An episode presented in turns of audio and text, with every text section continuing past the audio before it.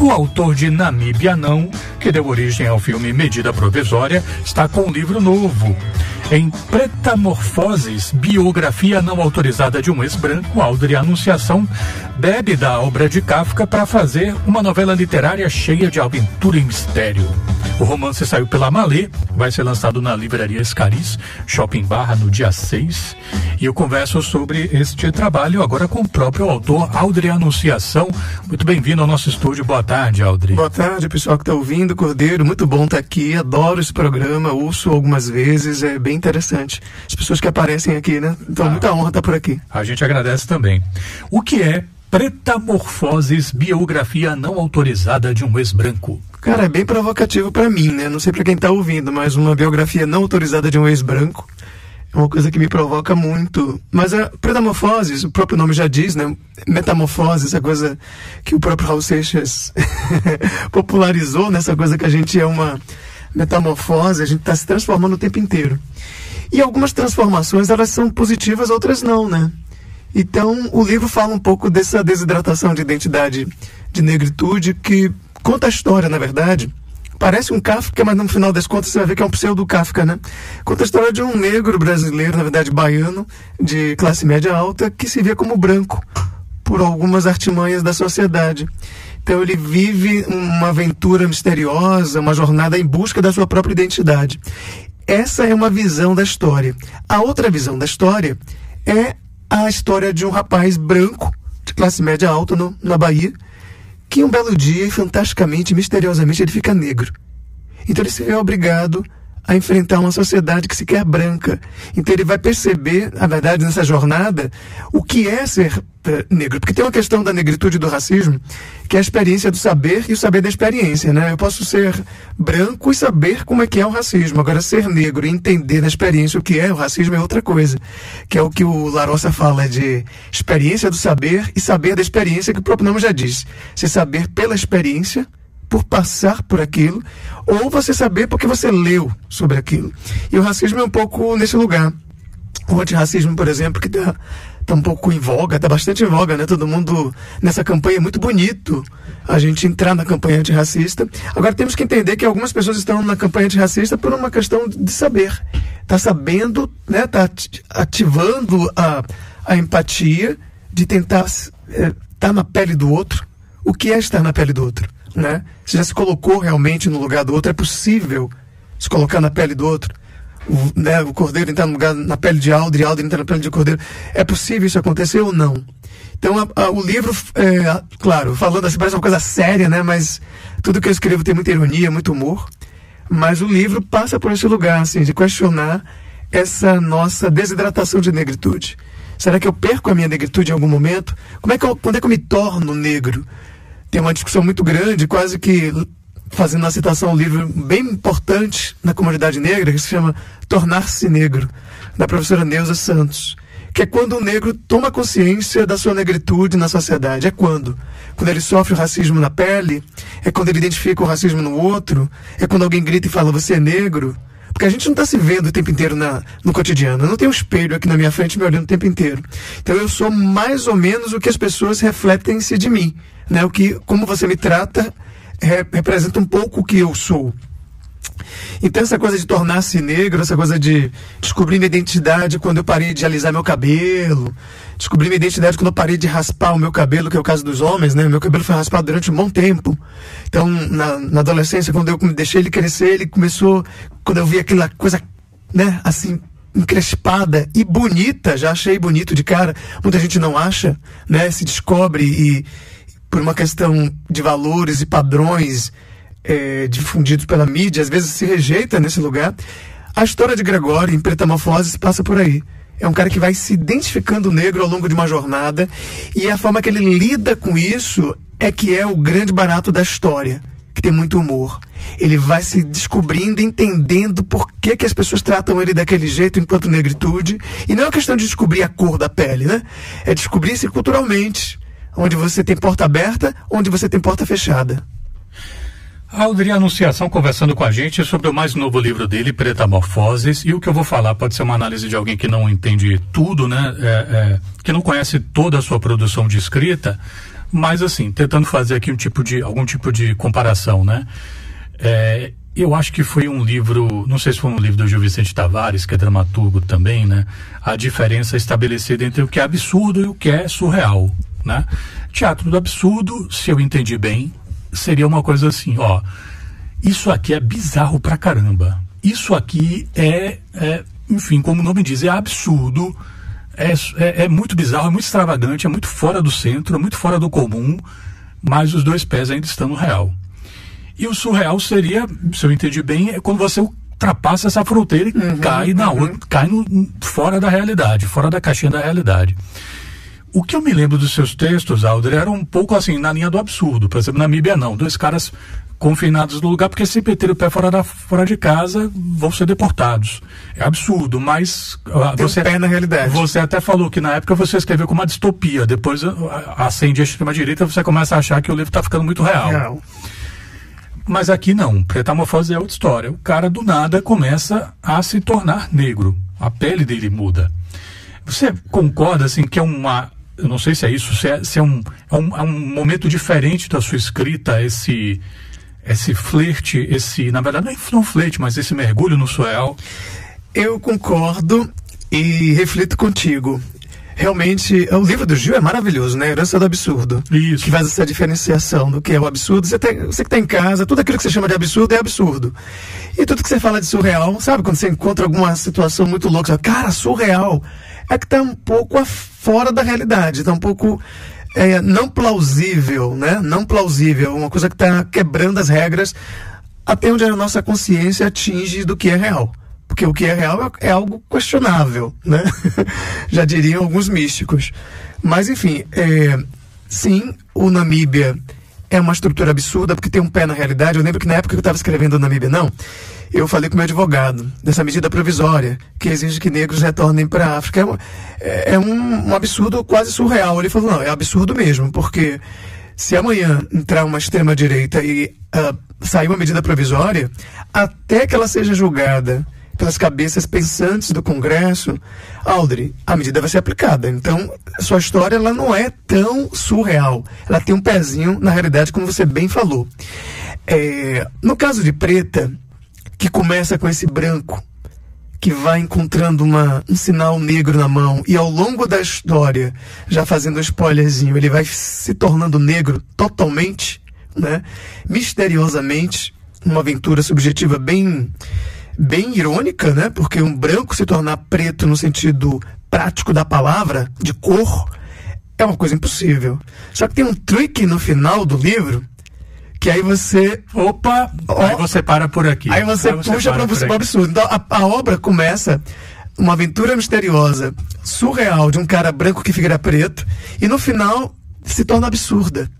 Porque tem um, um, um lance, um, uma virada no final que torna a história com um pezinho na realidade. E aí, para você descobrir o que, é que é isso que torna a possibilidade de um branco ficar preto real, você vai ter que ler até o final, que é bem nas últimas páginas. Falando em ler, né? Já que o Aldri está aqui, eu estou com um exemplar do livro na mão, vou pedir para o Aldri ler um trecho do livro Pretamorfoses, biografia não autorizada de um ex-branco. Para você que está sintonizando agora, eu estou com a Aldra Anunciação, que é o autor desse livro, que tem essa, essa inspiração que o título carrega, né, do Metamorfoses do Kafka, que é a história de um homem que se descobre transformando lentamente uma barata. Toda uma discussão de crítica que o Aldri vai trazer em uma outra, em um outro contexto, outra esfera. Vou pedir para ele ler para a gente a página 30, por favor, Aldri. Eu vou ler a página 30, e aí, já que você citou o Kafka, brincando com essa história de que a, a obra começa uh, surreal e se torna absurda, na acepção que Gil Vicente apresentou no livro dele, eu queria te falar também que talvez ela comece Kafka, Franz Kafka, e no final ela se torna um outro Franz, que é o Franz Fanon. Né? Sai do, do, do, do, do Kafka de Praga e vai para o Franz Fanon da Martinica, que é um negro psiquiatra que trabalha a questão do embranquecimento né, da comunidade negra, né, do embranquecimento cruel que a sociedade impõe à comunidade negra. Tudo isso muito divertido, viu, gente? Falando aqui um monte de pensadores, mas uh, eles nem são citados uh, na obra, assim, na verdade, eles são referências. Você pediu para ler a página 30, vamos lá, eu nem sei qual é a página 30, porque a numeração é diferente da editora, né? Aliás, uma editora maravilhosa, a editora Malê. Você quer que eu leia ela inteira, né? Por favor. Olha, sentado numa praça escura da cidade, Gregório pega o celular. Acessa o grupo de WhatsApp da turma do curso de pós-graduação. Observa as fotos de todos os integrantes com uma urgência investigativa. Quase todos brancos. Gregório nunca havia se atentado para isso. No fundo, não era uma questão para ele. A invisibilização alheia é tão fatídica quanto devastadora, pois consegue destruir futuras relações antes mesmo que elas aconteçam. Não podemos nos relacionar com aquilo que não enxergamos. É impossível. Pelo menos é o que nos ensinam no mundo real prático. Em esses pensamentos fazem pouso consciente e intrigante na mente de um Gregório enegrecido. Mas a nossa humanidade às vezes é infalível, né? E Gregório começa a sentir na pele os sintomas de desconforto de uma vida em diferença ou em outricidade. Essa palavra parece inventada, né? Mas significa a qualidade de ser o outro, de ser o alheio.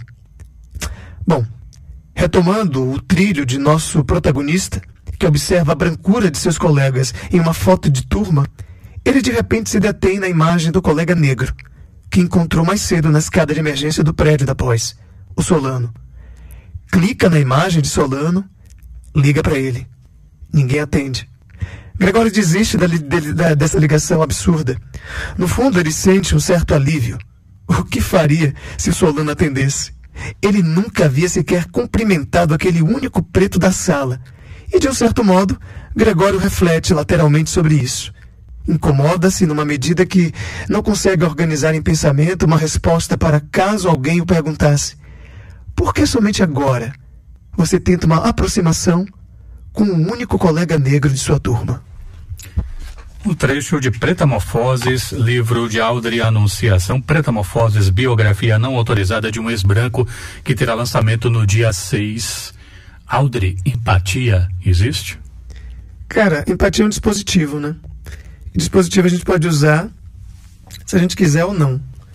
Empatia existe. Eu acho que o que falta às vezes é a disponibilidade da gente de usar essa empatia.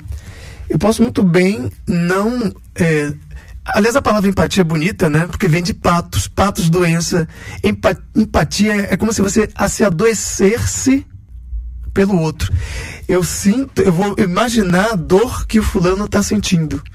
E quando a gente fala de relações sociais e, e, étnicas, por exemplo, e racismo, e injúria racial principalmente, é, é um dispositivo muito interessante de você utilizar quando você souber que um colega seu, um amigo, sofreu uma injúria racial. Você consegue se colocar no lugar dele, sentir a dor dele? É possível, é uma coisa que eu me pergunto, Renato. Assim, eu não sei se, se isso é 100% possível. Mas, mas isso é 100% é, possível de ser escolhido por mim para tentar, pelo menos, entender a dor do outro. Ou a alegria dele também. Né? Quando você fica alegre com a felicidade do outro. Tudo isso é empatia. Então, assim, eu acho que ela é um, é um dispositivo que pode ser usado. Quem estiver ouvindo agora, entenda que a minha opinião é que a empatia é algo que você pode usar se você quiser. Ou você pode não usar se você também não quiser.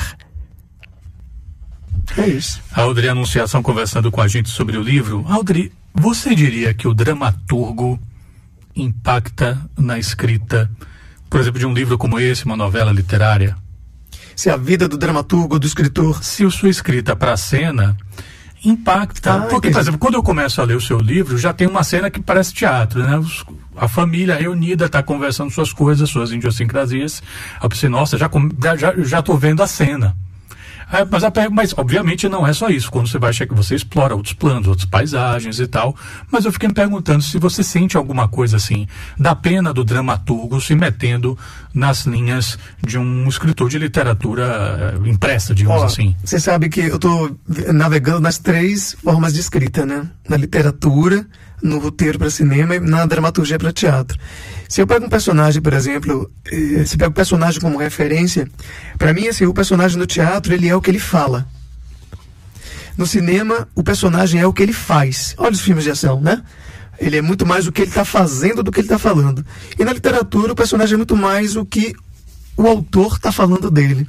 Então são três lugares diferentes. Aí você pergunta, é, uma coisa interfere na outra, no, no caso do Aldri, que faz as três?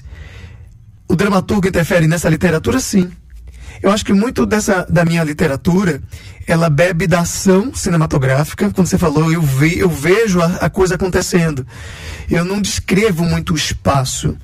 Eu narro a ação. O que é está acontecendo com o Gregório? Ele acorda com um sinal negro na mão e ao longo daquele dia aquele sinal vai aumentando, ele vai se tornando preto. Eu trabalho mais com uma, uma visualidade ativa, né? Eu coloco ele saindo desesperado atrás de médicos para resolver esse enegrecimento abrupto que surge na vida dele. Mas, enfim, eu acho que essa qualidade de desenhar ativamente a história vem do dramaturgo.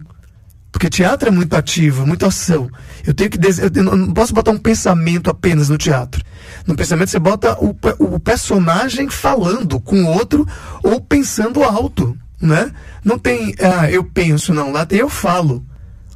Diferente. Então, com certeza na minha dramaturgia não tem só a influência do dramaturgo, mas também tem a influência do cara que assiste streaming. Eu acho que a minha escrita está muito é mais uma novela literária, né? Ela está com a dinâmica de série uma dinâmica de um ritmo de série de TV. É um, uma escrita que eu acho que eu estou voltando muito ela para os jovens da geração Z, né? A geração milênio também, mas esses jovens que estão consumindo bastante história de ação no, nas séries de streaming. Então, e, e, e eu acho que isso está tá sendo transmutado em alguns autores para a escrita. Então, se você lê, você vê uma aventura na história de Gregório. Você vê um movimento, você vê um mistério ali. Você vê muita atividade e vê muita visualidade teatral. Então concordo contigo. Interfere muito o Alder dramaturgo no Alder escritor. Falando no Aldre Dramaturgo, é, a gente está sabendo que você está envolvido na adaptação para o teatro do romance best-seller Torturado, do Itamar Vieira Júnior. Em que pé está? Tá nesse pé que eu te falei. Lembra que eu disse do. Uh, no teatro, os personagens são o que eles falam na literatura é mais o que o autor fala das personagens. Eu estou nesse momento. Eu estou ali, estou é, fazendo uma peneiração, assim, peneirando o que é que é o Itamar Vieira Júnior falando da Belonísia né, e da Bibiana e do que que elas são em termos, o que que elas falariam de si próprias. Como é que elas se portariam na presença de um público. Então, estou fazendo justamente essa. É um estudo, né? Que se fala da escrita para entender todo o pensamento do Itamar, o que é do Itamar e o que é o que, é que sobra para a personagem se expressar. Então, estou nesse momento com essas várias personagens, não é só a Belonísia e, e a Bibiana. Inclusive, quando eu falo aqui no teatro, o personagem é o que ele fala, como é que é com a personagem que perdeu a língua? Boa como é que é isso no teatro? Então, mas o teatro também tem outras ferramentas, que é a visualidade, que é a música, que é a coisa lúdica. É, eu posso já, não falei para ninguém, deixar soltar aqui o. largar o doce de que vai ser um musical. Porque acho que a música. Te, é, é, tem, quando eu leio o romance do, do Tamar, já conversei com ele sobre isso, eu vejo mu muita musicalidade, eu vejo muita música. Então, certamente, muito do que eu estou reescrevendo vai ser cantado. E é só o que eu posso dizer até agora. Já disse bastante. Quem está dizendo também são os nossos ouvintes que estão mandando mensagens pelo 997 31 7762, como o nosso ouvinte Caio falando aqui. A história do livro do Aldri me lembra um livro infantil lá do meu tempo chamado Davi Acordou Cinza. É o trânsito de livros, né? O Kafka que inspira Aldri, que chama a atenção para o ouvinte de um livro infantil. É uma ciranda, né? E outros ouvintes mandando mensagem, o ouvinte é, Valfredo falando aqui sobre empatia. empatia, ferramenta fundamental do ator na vida comum, enche de vida, diz aqui o nosso ouvinte Valfredo. Alder, eu vou aproveitar que a gente ainda está nessa temática do teatro e te perguntar sobre Campo de Batalha, o espetáculo seu que está voltando a cartaz, você está circulando com ele, agora vai ser em Lauro de Freitas, nesta sexta e sábado. Como é que tem sido essa circulação do espetáculo? Cara, o Campo de Batalha é uma peça que eu adoro fazer, que ela fala da. Ela faz uma gênese da produção da inimizade, né? Da onde é que vem a inimizade? A gente acha que o inimigo é aquele que bateu em você e você ficou chateado, né? Ou a gente acha que o inimigo é aquele que discorda de você e você é, não concorda com ele. Ou você acha que o inimigo é aquele que é do time que é Bahia, Vitória. a peça tenta identificar qual é o jogo social que faz a gente brigar um com o outro. E ela foi escrita lá em 2015, num período muito é, politicamente polarizado, né? Só que, só que era uma polarização política entre esquerda e direita.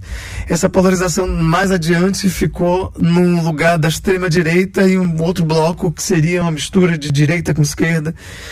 E então parece que a polarização é algo que está no nosso país o tempo inteiro, né? Essa, essa construção de inimizades a todo momento, seja na questão do racismo, seja na questão política partidária. E então assim, ela me fez eh, a situação política do país atualmente me deu vontade de retomar esse espetáculo. A gente retomou em Camaçari na, no mês passado, foi muito bonito, seguido de, de debates, porque como sempre é, eu articulo a peça de forma irônica e bem humorada, mas no fundo tem um, um tecido temático muito potente para discutir, né, e conversar é, positivamente sobre os assuntos. E a gente está retomando agora. É, esse final de semana, sexta e sábado, exatamente 22 e 23 de setembro, a gente apresenta para a comunidade lá do, do, Lauro de Freitas, no Teatro Lauro de Freitas. Quem estiver por lá é, pode se aproximar, que eu vou estar tá lá fazendo o espetáculo no primeiro dia e no segundo, sendo que no primeiro dia ainda vou fazer um debate depois sobre como a gente lida com as questões da, da inimizade. E de quebra, Rodeiro, eu vou levar alguns exemplares do Pretamorfoses para quem quiser adquirir antes do lançamento, que vai ser no ano que vem. Eu já vou estar com ele lá na apresentação de campo de batalha.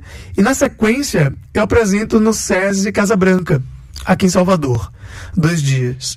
Eu acho que é uma região interessante para levar teatro perto das comunidades e ao mesmo tempo não muito longe da, da turma da região que se chama centro, sem ser, porque centro é, tem vários sentidos. Mas é, e nesses dois momentos eu vou estar com o livro Metamorfoses lá, com o Gregório, embaixo do braço, para quem quiser se aproximar dele e ler, só se aproximar. Bom, falando em aproximações, nossa ouvinte Renata Dias diz aqui: manda um abraço enorme para ele, dos maiores dramaturgos do país. Sou fã de Aldrin. Olha só, do país. Massa. Aldrin Anunciação, muito obrigado pela gentileza de vir aqui ao estúdio da Educadora falar um pouquinho sobre o seu novo livro, Pretamorfoses, e os outros trabalhos nos quais você está envolvido. Bom trabalho para você, saúde para você e para os seus. Não, agradecer mais uma vez todo mundo que está ouvindo. Acho que escuta é maravilhoso, né? Escuta é um sinal de respeito. Então, você, o ouvinte que está aí ouvindo, escutando, muito obrigado pela, pela escuta, obrigado por estar aqui mais uma vez. E olha, apareçam lá no dia 6 de outubro, vai ser lá no Shopping Barra, às 19 horas. Se eu não me engano, não me engano não, tenho certeza, na livraria Scarice, antiga, uma antiga famosa que tinha ali. Então aparece lá que eu vou estar lançando Pretamorfoses e na sequência eu vou ter um, bater um bate-papo com o pessoal que está por lá.